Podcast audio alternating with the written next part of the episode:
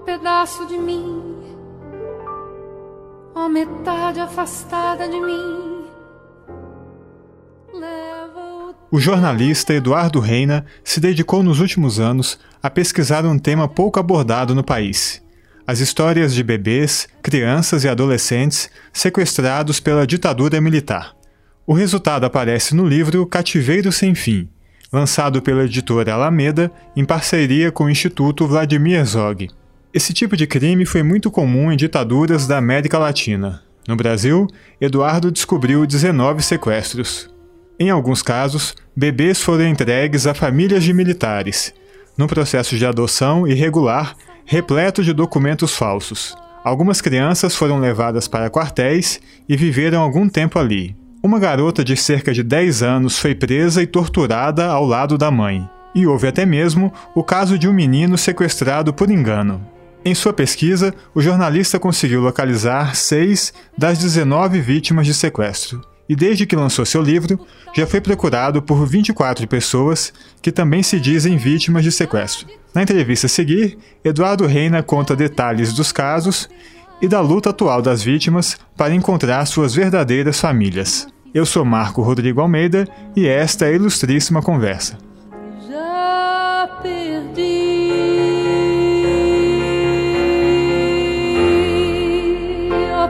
pedaço de mim. Olá, Eduardo Reina, é um prazer recebê-lo aqui no nosso programa Ilustríssima Conversa, para falar de um tema tão importante, tão pouco estudado ainda que, que você trata no livro, que é o sequestro de bebês, crianças e adolescentes, né, durante a ditadura militar, né? Exatamente. Eu que agradeço a oportunidade de estar falando aqui com vocês. É, esse livro é basicamente o, o, primeiro livro que toca nesse assunto aqui no Brasil é uma história que ficou escondida uma história não várias histórias de várias pessoas né que ficaram escondidas por por 40 50 anos aí tanto na literatura historiográfica como na mídia brasileira. E agora vem à tona com a denúncia desse livro reportagem Cativeiro Sem Fim. Então, e como é que você, que nem você comenta, explica no livro, né, que é um que, que é um tema, né, quase quase esquecido, quase escondido, né, mesmo nos livros referenciais sobre a ditadura. Como é que você caiu então? Como é que você é, descobriu e, e se embrenhou nessa pesquisa? Eu sempre me interessei pela história da ditadura brasileira. E uma coisa que ficava martelando na minha cabeça é que como as forças militares aqui na América do Sul sempre agiam em forma conjunta, é, e há registro desse crime de sequestro de bebês filhos de militantes políticos e adotados por famílias de militares na Argentina, no Chile, no Uruguai, no Paraguai e na Bolívia, como nunca se falou nisso aqui no Brasil?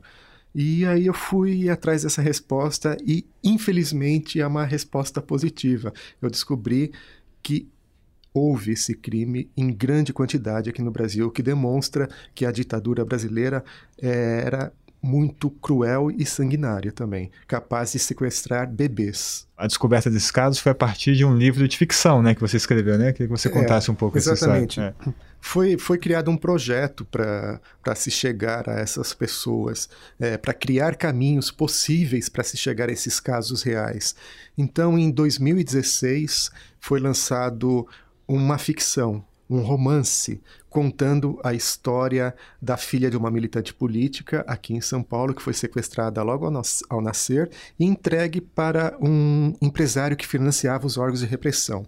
O objetivo desse livro era tornar um assunto tão pesado um pouco mais acessível para boa parte da população, mas principalmente com duas outras vertentes. A primeira é jogar luz nesse assunto aqui no Brasil, já que nunca se discutiu isso, nunca se debateu é, essa questão desse crime aqui no Brasil, e depois é, as pessoas vendo é, e entendendo o que está acontecendo através desse romance, de uma ficção, uma coisa mais fácil de ser digerida, que começassem a criar coragem e falar o que sabem dessas histórias, o que vivenciaram. E deu certo essa história. O, o livro Depois do Arra Tutóia, ele foi no, lançado... O nome do livro é? Depois do Arru, da Rua Tutóia, em referência à localização do Doicode aqui em São Paulo, que fica na Rua Tutóia. Entendi. Você lançou ainda? Em abril de 2016. 2016. Dois meses depois do lançamento desse romance, eu já fui procurado por uma pessoa. É a filha da Rosângela. A Rosângela Serra Paraná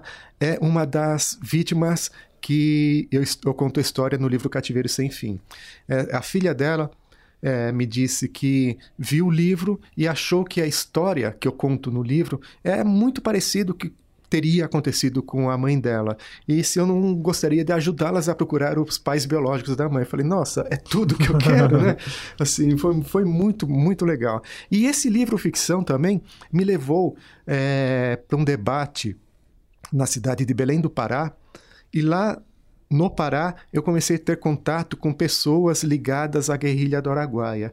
E aí eu fui para o Araguaia, fiquei um tempão lá, é, virou uma bola de neve descendo a montanha, toda a descoberta desses casos, assim, de, de eu mesmo chegar até a desconfiar, nossa, como que essas coisas estavam todas aqui na frente da gente e ninguém falou nada sobre isso? Porque essas histórias, na região do, do Araguaia, por exemplo, são histórias que correm de boca em boca, é uma história oral, mas não, não ultrapassa a, a, a divisa dos estados, fica restrito ao Araguaia, fica restrito a algumas famílias que vivenciaram isso, assim como as outras histórias narradas no Cativeiro Sem Fim também são histórias que ficam narradas, é, é, cercadas dentro do, do âmbito familiar dessas pessoas. Por isso que acho que não houve essa expansão. Dos 19 casos aqui é, relatados, 11 né, são da região do Araguaia, né? Sim, dos 19, 11 são na região do Araguaia. São filhos de, filhos de camponeses ou de militantes comunistas, né? Sim, é. É, tem um, uma composição é, curiosa. São seis filhos de camponeses que ajudaram os guerrilheiros no Araguaia.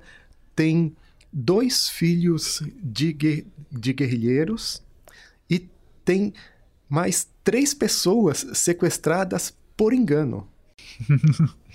e, e, por isso que eu falo que é curioso. Tem o caso, por exemplo, do, do Juraci, o Juraci, ele foi sequestrado e os, mili os, militares achavam que ele era o filho de um dos líderes da guerrilha, do Oswaldo Orlando da Costa, o Oswaldão. Isso porque eles procuravam um menino que tivesse entre 4 e 6 anos de idade, que fosse um mulato, menino pequenininho. A mãe teria que ter o nome Maria, ser branca, ser grande e olhos claros. E toda essa conjunção de fatores que levavam, levaram os militares a procurar essa criança é, fecharam no Juraci. Só que o Juraci não tem nada a ver com o verdadeiro filho do Oswaldão. O verdadeiro filho do Oswaldão, que foi sequestrado depois, chama-se Giovanni, a mãe chama-se Maria, é branca, grande e olhos claros também. Só que não tem nada a ver com o outro que foi sequestrado por engano. E o que aconteceu com, com esses dois? Pode... Sim, o, o, o Juraci ele foi levado por um tenente do exército chamado Antônio Exílio, foi levado para Fortaleza e lá ele foi é, registrado em cartório como se fosse filho legítimo desse Antônio Exílio. Só que o tenente cometeu um, um, grave erro. Em vez de colocar o nome da esposa dele como mãe biológica, ele colocou o nome da, da mãe biológica do Juraci como mãe dele mesmo. Aí, aí ficou fácil. O, o, o, Juraci viveu até seus 20 anos lá em Fortaleza. Ele casou-se, teve duas filhas. E quando ele teve 20, chegou aos 20 anos, ele deu a louca no homem, ele voltou para a região do Araguaia, ainda achando que ele fosse filho do Oswaldão, é, para procurar a mãe biológica. E, e, lá ele descobriu que realmente não tem nada a ver com a família do Oswaldão, nem a ver com a família da Maria, que é Maria Viana da Conceição, que é a mulher lá do, do Araguai com quem o Oswaldão teve relacionamento e de, da onde nasceu o Giovanni. E voltando à história do Juraci, é, é uma coisa bastante interessante. Quando ele foi capturado pelo grupo de combate, houve um chafurdo na, na floresta. Chafurdo é uma troca de tiros no linguajar deles lá. E um dos militares do grupo de combate foi alvejado e morreu. E o Juraci estava no, no, acampamento é, e, e, um outro militar estava tomando conta dele. E esse militar que estava tomando conta dele é parente do cara que tomou o tiro dos guerrilheiros e morreu. Então ele ficou muito bravo com o que aconteceu, quando soube o que aconteceu, e ele tentou queimar o Juraci numa fogueira de coco babaçu. Tanto que o Juraci ele tem esses, os três dedos do lado direito da mão esquerda atrofiados, porque ele tem com o braço direito ele tentava se segurar no corpo do, do militar e com a outra mão ele, ele se apoiava nas brasas. Então é, ficaram atrofiados esses dedos, danificados, tanto que ele não tem movimento correto nessa mão. E assim, e como diz o ditado alemão que a desgraça sempre vem acompanhada, é, os militares levaram também o irmão do Juraci, chamado Miraci, esse, o Miraci foi levado pelo sargento Lima para um quartel do exército na cidade de Natal, no Rio Grande do Norte. É, o Juraci foi atrás desse, desse, desse irmão e do sargento Lima e não encontrou. Eu também não encontrei nenhuma informação que pudesse mostrar que, se ele continua lá em Rio Grande do Norte, se ele está vivo, está morto, isso eu não sei te dizer. Foi levado também porque se achava que era filho do, do Oswaldão também. Não, não, ele foi levado ah. porque... É, era um menino bonito. Assim, o, o Juraci era filho da Maria Bezerra de Oliveira, uma mulher branca, com uma pessoa negra. Então, o, o, o Juraci é um, é um mulato. E o Miraci é filho da Maria Bezerra de Oliveira com outro homem, só que esse homem é um homem claro também. Tanto que o Miraci tinha o, cabelo mais é, alourado e os olhos azuis mas não tem nada a ver com, com o Oswaldão. E voltando para o filho do Oswaldão, o Giovanni, ele foi sequestrado um tempo depois por um grupo de combate. A mãe dele, a Maria Viana da Conceição, é, fugiu da, da, daquela região de São Geraldo do Araguá e Xambioá é, e, e, foi para a cidade de Araguaína. Ela ficou um tempo lá, ela estava grávida quando ela fugiu e levou outros dois filhos, o Antônio Viana e a Ieda. Quando os, o, os militares encontraram ela na cidade de Araguaína, obviamente sequestraram o Giovanni, levaram embora. Levaram embora a Ieda também, que era uma menina de 8 anos, e ficando apenas o, o Antônio Viana da Conceição e a menina que nasceu nesse período de fuga dela quando ele estava em Araguaína, essa menina tinha quatro, seis meses de idade. Então ficou um menino com seis anos de idade com uma menina de, com um bebê de seis meses de idade para tomar conta. E a mulher morreu nessa ação dos militares do sequestro, ela acabou não suportando a pressão e acabou morrendo. E, em alguns dos casos, que nem no caso do, do Juraci, nesse que você contou que foi sequestrado até por engano, é... o, o objetivo mesmo era sequestrar essas crianças, até por pressão, para, né, como, como uma, uma, pressão psicológica nos pais, ou era uma, uma decorrência, ah, o, o, pai foi morto no combate, eles pegavam a criança, ou havia um, obje, um objetivo mesmo de, de, de, pegar as crianças? Sim, assim? existe, existe um, um objetivo militar nisso daí. É, os militares brasileiros, nessa época da repressão, eles adotaram uma doutrina francesa de luta contra o que eles chamavam de subversão, que é a, a guerra contra-revolucionária. E um dos objetivos da guerra contra-revolucionária é aniquilar o inimigo, não só exterminando o inimigo físico, mas também todo o, as, todas as pessoas em volta dele. Então, isso aconteceu no Araguaia. É, eles sequestraram os filhos dos camponeses, a maioria dos camponeses cujos filhos foram sequestrados também foi assassinado pelos militares, e, e, e essas crianças viravam o que, o que se chama de butim de guerra na mão desses militares. Então, é, esses militares eles adotavam algumas crianças que eles sequestravam e ou então é, doavam essas crianças para famílias ligadas a eles e ligadas a toda uma cadeia de pessoas do entorno desses militares. É, é legal destacar uma outra coisa, que na Argentina é, também foi utilizado o mesmo método quando eles sequestraram 500 bebês e crianças filhos de militantes políticos lá. Só que na Argentina foi encontrado na, no gabinete do ministro do Interior, que era, era o ministério que cuidava das Forças Armadas, um manual de procedimentos. E esse manual de procedimentos determinava que recém-nascidos até seus quatro anos de idade poderiam ser adotados por famílias de militares ou pessoas ligadas a eles, porque essas crianças ainda não estariam contaminadas com a ideologia dos pais deles. Então eles queriam construir um novo país com a ideologia deles. Então, e esses filhos que estivessem contaminados, filhos dos militantes políticos que estivessem contaminados com a ideologia dos pais, a ordem era matar. Então, de 0 a 4 anos poderia adotar, de 4 anos para cima, a ordem era matar. Aqui no Brasil aconteceu a mesma coisa com o pessoal lá de, do Araguaia. É, só que os soldados de baixa patente, que a quem estava determinado fazer a missão de captura, de sequestro de, de, desses bebês, dessas crianças, não tiveram coragem de fazer isso. E isso está dito no próprio livro livro foi dito por um garimpeiro chamado Dejossi. É um homem que mora até hoje lá na, em Serra Pelada, e ele conta que os, os caras pegavam esse, essas crianças, esses bebês, mas não tiveram coragem de, de dar fim à, à, vida deles. E, de certo modo, isso salvou a vida dessas pessoas, pelo menos com as pessoas com quem eu consegui falar, dos dos 11 casos do, do Araguaia, eu consegui falar com quatro vítimas diretas e com o irmão de uma vítima, exatamente o irmão do filho do, do, do Oswaldão. É, então na, na, na, Argentina é mais evidente, até porque para ver esse, esse plano escrito, né?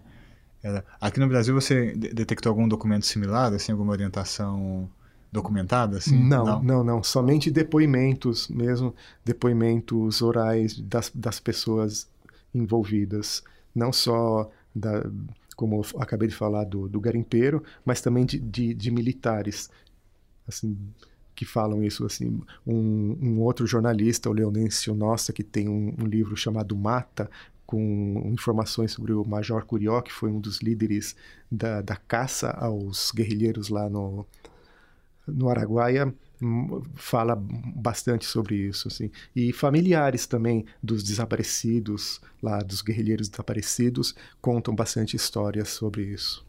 É, você conta em alguns dos casos, alguns meninos, né, garotos, foram levados para o quartel, né, para servir, para trabalhar. Outras crianças foram adotadas por famílias de militares. E nos dois casos tiveram documentos adulterados, né, certidão de nascimento, né, registrados com, no, com, o nome do militar, como se fosse o pai biológico, né, o que dificulta bastante hoje, né, ter uma Sim. constatação. É, é, e uma coisa que dificulta ainda mais é que é, essa questão de, da, do sequestro e da adoção e, e da legitimação perante a lei é, com documentos falsos nunca vai num, numa reta só. Há uma triangulação que dificulta bastante. Por exemplo, Lia Cecília, que é a filha do guerrilheiro Antônio Teodoro de Castro, ela nasceu no, no Araguaia, foi levado para Belém, foi levada para Belém. E, Isso bebê, né? Bebê, é, ela tinha meses, meses de idade. Né? Meses de idade, e ela foi deixada num orfanato que pertencia a Olide Castro, que é um. Na época era um tenente da aeronáutica, e ela chegou lá em 74. É, isso faz crer que os militares que sequestraram ela saíram da região do Araguaia, andaram 700 quilômetros por uma estrada de terra é, no sol escaldante da Amazônia até chegar a Belém do Pará. Eles não foram aleatoriamente, eles sabiam para onde estava levando. E chegaram lá em 74, quando ela, quando ela nasceu, meses depois dela ter nascido. E ela foi, ela foi adotada por um casal que participava da administração desse orfanato na cidade de Belém do Pará. E ela foi registrada 10 anos depois, praticamente, só numa outra cidade que fica a 200 quilômetros de Belém do Pará, chamada Bragança. E isso eu só vim descobrir recentemente, há, há três meses atrás, praticamente, que a dona desse cartório, a tabeliã desse cartório, é irmã do, do tenente de aeronáutica, dono do orfanato para onde ela foi levada. É uma interligação ali. É, exatamente. É uma triangulação muito grande. Um outro caso é de uma filha de uma militante política que foi sequestrada no interior do Paraná. Infelizmente, essa pessoa não autorizou a divulgação do nome dela, mas toda a documentação com exames de DNA, essas coisas todas, estão em meu poder que comprova a existência desse crime. Então, ela nasceu no interior do Paraná, filha de uma militante política de um partido clandestino. Ela foi levada para Curitiba bebê, recém-nascida. Em Curitiba, ela foi entregue para uma família de um general que mora em Brasília, que morava em Brasília, porque ele já é falecido, só a esposa dele é viva até hoje. E ele registrou com o nome dele? Registrou com o nome dele, com o nome da, da esposa dele. Então você vê como existe uma triangulação, às vezes com centenas de quilômetros de distância, o que dificulta muito, muito mesmo. E só a adulta ela foi descobrir, né? Por uma... Essa é a história da, da dessa pessoa, é, ela, ela estava na universidade já quando ela descobriu que é, ela sabia que ela era a, adotada, mas ela só veio descobrir toda essa outra ligação dela já na, na, na faculdade. Então ela fez exame de DNA com a mãe biológica, deu compatível, é isso mesmo. É, ela não sabe quem é o pai. A mãe fez... é detector. Isso, a mãe, a mãe dela mora na, no nordeste do Brasil hoje mas ela não tem contato mais. Imagina você, é, você, vamos pegar uma pessoa que teria nascido na década de 60, final da década de 60, porque esses 19 casos citados no livro Cativeiro Sem Fim ocorreram na década de 60 e na década de 70, os, no período mais sanguinário e repressivo da ditadura militar aqui no Brasil. Imagina você é, cresce numa família vamos contar que houve um, uma convivência tranquila, porque tem vítimas desse sequestro que não tiveram convivência tranquila com a família adotiva.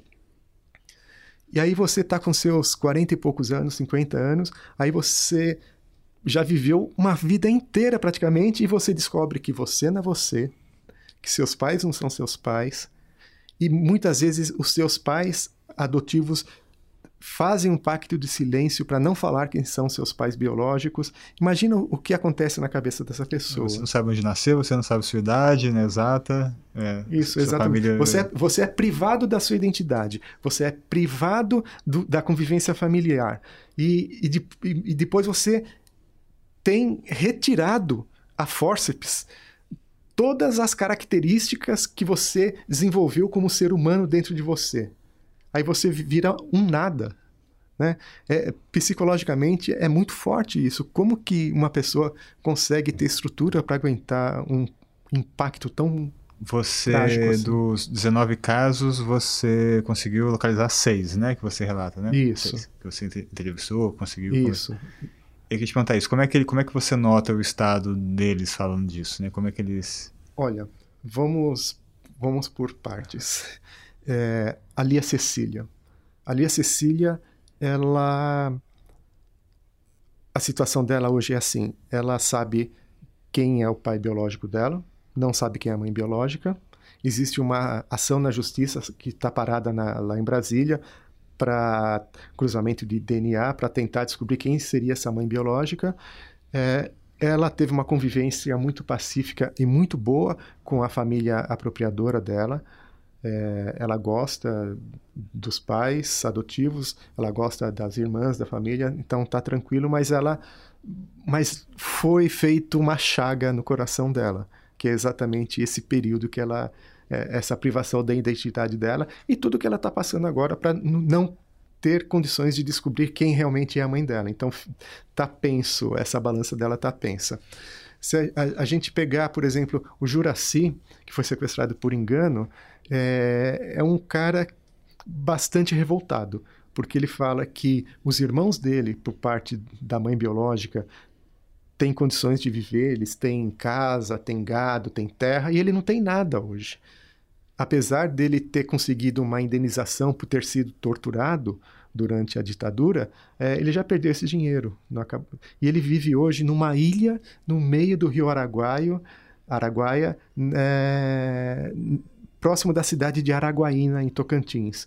E vive de bico. Assim, é um cara bastante revoltado. O, a Rosângela Serra Paraná, que foi adotada por uma família de militares no Rio de Janeiro, ela descobriu o, essa situação dela envolvendo a ditadura militar em 2013, depois de uma briga na família. Aí ela se desentendeu com uma prima e a prima jogou tudo em cima dela. Mas há um pacto de silêncio dessa família de não falar nada de quem são os pais biológicos dela. Então, a, a, a Rosângela é uma pessoa com 50 e poucos anos hoje, extremamente abalada psicologicamente, em busca da mãe biológica, porque ela quer dar colo para essa mãe. É, é uma coisa de cortar o coração, assim.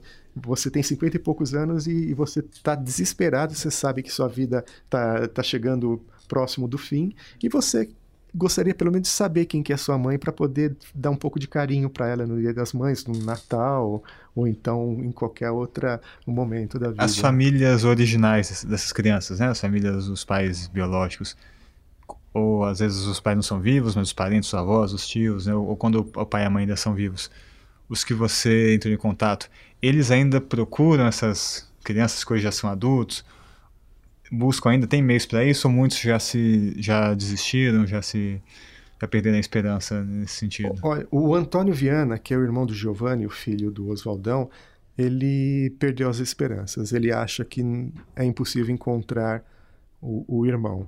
É, há pistas de que o irmão teria sido levado para o Rio de Janeiro e ficado num quartel lá, mas são pistas sem fundamento, sem, que carecem de, de, de provas, de qualquer outra informação que possibilite chegar perto do paradeiro de, desse homem hoje, né?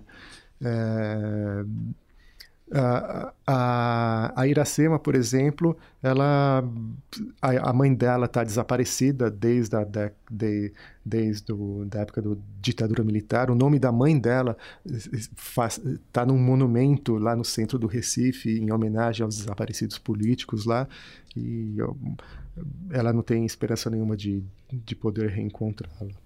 Queria que você comentasse, você falando um pouco da Iracema, queria que você contasse um pouco o caso dela, que é um dos um caso bastante terrível até assim, né? Um dos mais, um dos relatos mais duros ali do, do livro, né? A Iracema ela foi presa junto com a mãe. A mãe dela era uma professora primária que dava aula na periferia de Recife e Jabotão dos Guararapes. É, é, as duas foram presas, levadas para o doicode no Recife. As duas foram torturadas. A, a Iracema viu a mãe ser torturada, ela narra isso, e a própria Iracema foi torturada, apesar de, nesse, nessa época, ter nove anos de idade. Ela foi uma menina que foi colocar um, um saco de estopa na cabeça dela, é, bateram nela, bat, o, o, torturador chegou a bater no olho dela com o dedo e então ela tem um dos olhos, tem 80% da visão só, ela chegou a, a levar choques é, e ela foi ser viciada também, e depois foi abandonada numa praça, e aí começou o segundo périplo dessa menina que já, já tinha perdido a mãe presa, e aí essa menina passou por, pela Ela perdeu de... qualquer vínculo familiar. Qualquer de, vínculo familiar. e, e, e, o pai dela pre... também não é conhecido, né? Não é conhecido. É. E para você ver a situação de, de que a pessoa é, é privada, é, é cerceada ela o direito de ter a identidade, de que ela foi ter um documento mesmo quando ela tinha 19 anos. Então, ela do Recife ela foi para o Rio de Janeiro e do Rio de Janeiro ela veio para a região metropolitana aqui de São Paulo. Ela foi passando por várias casas, né, que várias ajudavam, né? casas, né? tudo, sim, e por várias famílias. Ela, ela, ainda adolescente, ela se casou com uma pessoa, teve dois filhos com essa pessoa, tudo. E aí ela teve. foi fazer um documento dela num cartório aqui em, em Franco da Rocha. E, o Francisco, Francisco Morato. E chegando lá no, no cartório, ela falou o nome dela, só que ela não lembrava o, o sobrenome da mãe. Então o que, que ela fez? Ela utilizou o sobrenome do homem que era vizinho dela lá em Recife, que trouxe ela de Recife para o Rio de Janeiro. E só nos anos 2000 é que ela conseguiu fazer uma retificação do nome dela, ela conseguiu descobrir a mãe dela, e aí ela, essa retificação na justiça, perante a justiça, adotou sobre o nome da mãe. E ela nunca mais viu a mãe desde, desde então, desse dia da prisão? Desde aquele dia, nunca mais, nunca mais, encontrou a mãe. E a mãe não, não, se, não se sabe, né? Paradeiro. Não, não se sabe, não paradeiro. não se sabe o paradeiro. Segundo órgãos oficiais da justiça no Recife, em Pernambuco, falam que essa mulher ela está desaparecida, tanto que o nome dela consta nesse monumento que eu falei lá no centro do Recife. O, o caso da Iracema é um dos que a justiça reconheceu a tortura, né, e, e foi, foi indenizado. Ela também. foi isso, é. reconheceu a tortura, mas nenhum desses, assim como o Juraci, Juraci também, também. mas e, e assim como o José Vieira também, que é um É. dos filhos do camponeses também, que foi sequestrado. Mas em nenhum desses casos há menção de que eles teriam sido sequestrados. É, é apenas como eles terem sofrido tortura mesmo. O caso da Iracema ilustra bem essa questão também, porque você narra que ela foi é, peritos, até quando ela foi fazer os documentos, os peritos tentaram avaliar que idade ela tinha e deram uma estimativa. Quer dizer, além de ela não saber, não, ela não sabe a idade dela exatamente. Exatamente, né? a idade aproximada. É, exatamente, é uma idade aproximada que ela tem. Hoje ela teria uns 60 anos. Se quando isso aconteceu todo, ela tinha 9, hoje ela tem uns 60 anos, 60 e poucos anos. Os casos que a pessoa perde totalmente o seu. To- todas o as seu referências referências, né? humanas. E, e isso é trágico, né? O caso dela é um pouco é, mais ainda nesse sentido mais, mais triste ainda, porque alguns tiveram até uma conseguiram ser adotados e se deram bem com a sua família ali, né? Não, não- não- desconhecendo sua história, mas tiveram, né? Até uma, digamos assim, uma, uma, uma- uma criação aparentemente normal, né? Ela não, ela não conseguiu ainda, né? Foi passando de família em família, ela nem teve uma base, nunca teve uma base familiar desde que ela perdeu a mãe naquele. Exato, ela, caso. é- ela teve que se virar por si só. Tanto que ela tem hoje quatro ou cinco filhos, e se eu não me engano, ela passou também por cinco ou seis abortos. Então é, é, é uma vida bastante sofrida. O caso dessas 19 vítimas não pode acontecer, não pode se transformar num caso, num problema de família. As pessoas desaparecidas durante, durante o, o regime militar aqui no Brasil, a busca dessas famílias virou um problema dessas famílias. Mas é um problema do Estado, porque foi o Estado que cometeu o crime de desaparecer essas pessoas. Então, o caso desses sequestros de crianças e bebês não pode se transformar também num problema só das vítimas ou das famílias dessas vítimas. É um problema de Estado, porque elas foram sequestradas pelo Estado. É um crime de Estado, é o terror de Estado isso. Então, é, tomara que o, o, livro Cativeiro Sem Fim se transforme assim num, na, numa pequena base para novos estudos, para novas denúncias e que tudo se, se estruture judicialmente toda um, uma trajetória jurídica de uma ação para a reparação dessas pessoas pelo Estado. Não, não são elas que têm que provar que, que estão, que foram sequestradas tá, pelo Estado, que elas são vítimas de um crime cometido pelas forças militares durante a ditadura. Sabe? O Estado tem que reconhecer a existência desse crime, um crime bastante cruel. E você disse que não é, não é mesmo nos casos em que foi as crianças foi a tortura foi reconhecida nas crianças, elas foram indenizadas agora como adultos, mas o termo sequestro não, não, é, não, é, não, é, não é reconhecido. Não, né? não é reconhecido, isso não existe. Não, é, é uma tipificação criminal inexistente, inexistente no processo dessas pessoas. Então, por isso que eu falei que tomara que seja a base, o cativeiro sem fim seja uma base para começar a tipificação desses novos crimes que ocorreram na ditadura militar aqui no e Brasil. E o que, na, na, sua pesquisa, você depois, né, procurando o exército e tal, o que, que, que, que, eles, te, que, que eles alegam, o que, que eles te responderam? Eu, eu, procurei o Ministério da Defesa, Exército e Aeronáutica, que são as duas armas envolvidas nesses crimes relatados no livro. A, o Ministério da Defesa falou que era para procurar o Exército e Aeronáutica.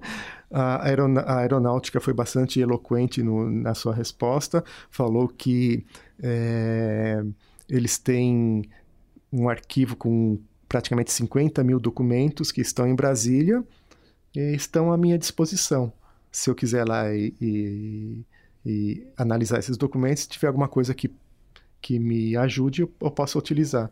É bom falar que 50 mil documentos não significa 50 mil folhas. Tem documento com uma folha, tem documento com mil folhas. Né? Então, é, é, não sei a quantidade de, e é impossível analisar 50 mil documentos.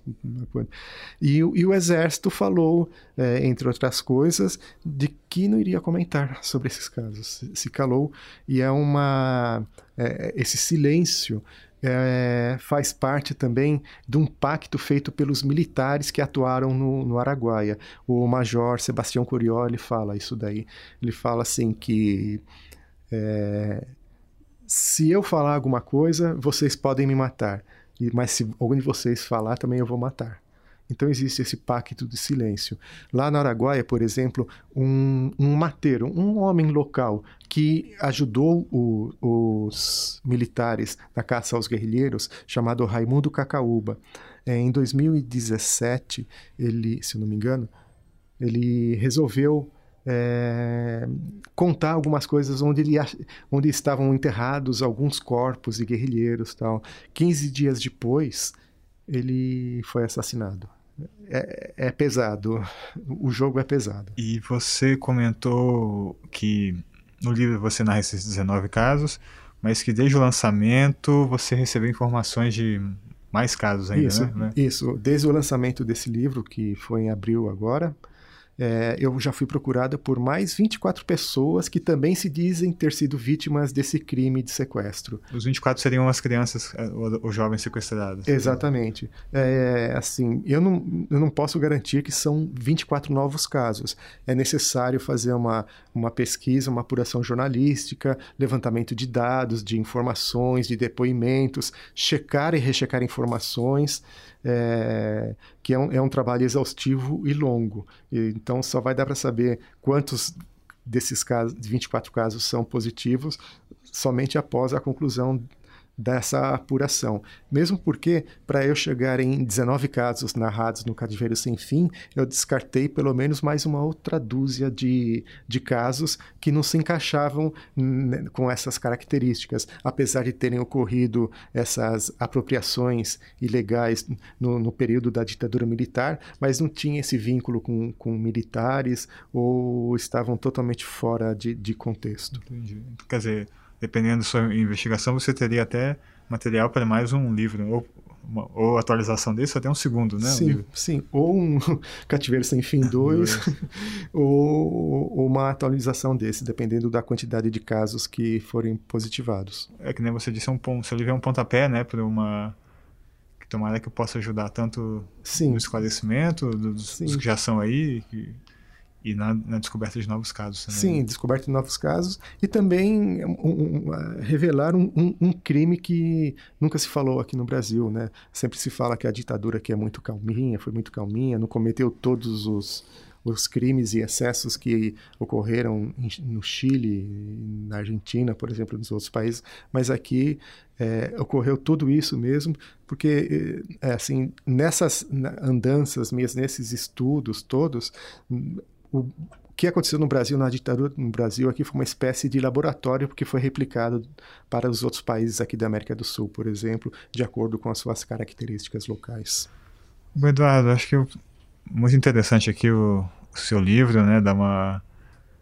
Como você disse, é uma, uma, história que pouco se conhece, né? Tem muitos relatos são fortes, muitos relatos, né? Comoventes e tal. São uma história né, que acho que prende a atenção do, do leitor mesmo. parabéns aí pelo trabalho e, e que, que, você disse que possa ajudar né, na, tanto na descoberta quanto no, no prosseguimento, nessa conscientização, né? E você disse que isso é um caso, não é um caso do, de família, né? Um caso de que o Estado tem que tomar providência em relação a existência desse livro-reportagem mostra que acho que a, a, gente, como jornalista e também historiadores, precisam contar um pouco da história do Brasil é, vista por outros olhos. Porque no, no, mês passado, por exemplo, eu fui procurado por um professor da cidade de São Domingos do Araguaia, que é daquela região, e ele quer me apresentar um homem hoje que é filho de uma camponesa, de uma, de uma mulher local mas com um militar. Então isso nunca tinha passado na minha cabeça. Né? Quer dizer, um filho Uh, os militares foram em grande quantidade para a região do Araguaia, obviamente tiveram relacionamentos lá, desses relacionamentos nasceram algumas pessoas, e aí o militar voltou para a terra dele e a mulher ficou com esse filho. Então é, é, uma nova história que a gente tem que contar sobre a ditadura no Brasil. A gente tem que contar, ainda bater muito martelo nessa coisa da região do Araguaia, que a gente conhece pouco de lá tem a história dos índios. Os indígenas foram é, utilizados pelos militares para ajudar a caçar os guerrilheiros. E eles foram transferidos de aldeia. Foi uma coisa muito ruim feito para eles, para uma nação indígena como eles, que não estavam, acostum estavam acostumados com, com tanta violência, com esse tipo de coisa. E a gente tem que contar a história um pouco da guerrilha do Araguaia sobre os olhos, sobre o olhar desses indígenas, tudo o que aconteceu, sabe? Eles estão traumatizados, tudo. É uma coisa bastante complexa isso. Então, a história está por aí. Como as coisas estão todas aí, é só a gente saber contar, ir atrás. E assim, a história do cativeiro sem fim é uma história, é uma história científica. Não, não existe fofoca, não existe, eu acho que tem tudo documento, tem depoimentos, eh, segue rigidamente muitos mandamentos, todos os mandamentos do jornalismo, com, com muita ética, e da ciência também para comprovar o que eu estou falando. Tá certo. Fica então a recomendação para que o leitor leia também Cativeiro Sem Fim, da editora Alameda, né? Isso. Já nas principais livrarias aí. Isso. Esse livro é, é uma parceria editora Alameda e Instituto Vladimir Herzog. E você pode, ah, quem quiser adquiri-lo, pode ser através do site da Alameda Editorial ou então no site de grandes sites de, de vendas de livro. Tá Muito obrigado, Eduardo. É um prazer aqui recebê-lo no nosso programa. Eu que agradeço a oportunidade e um abraço a todos.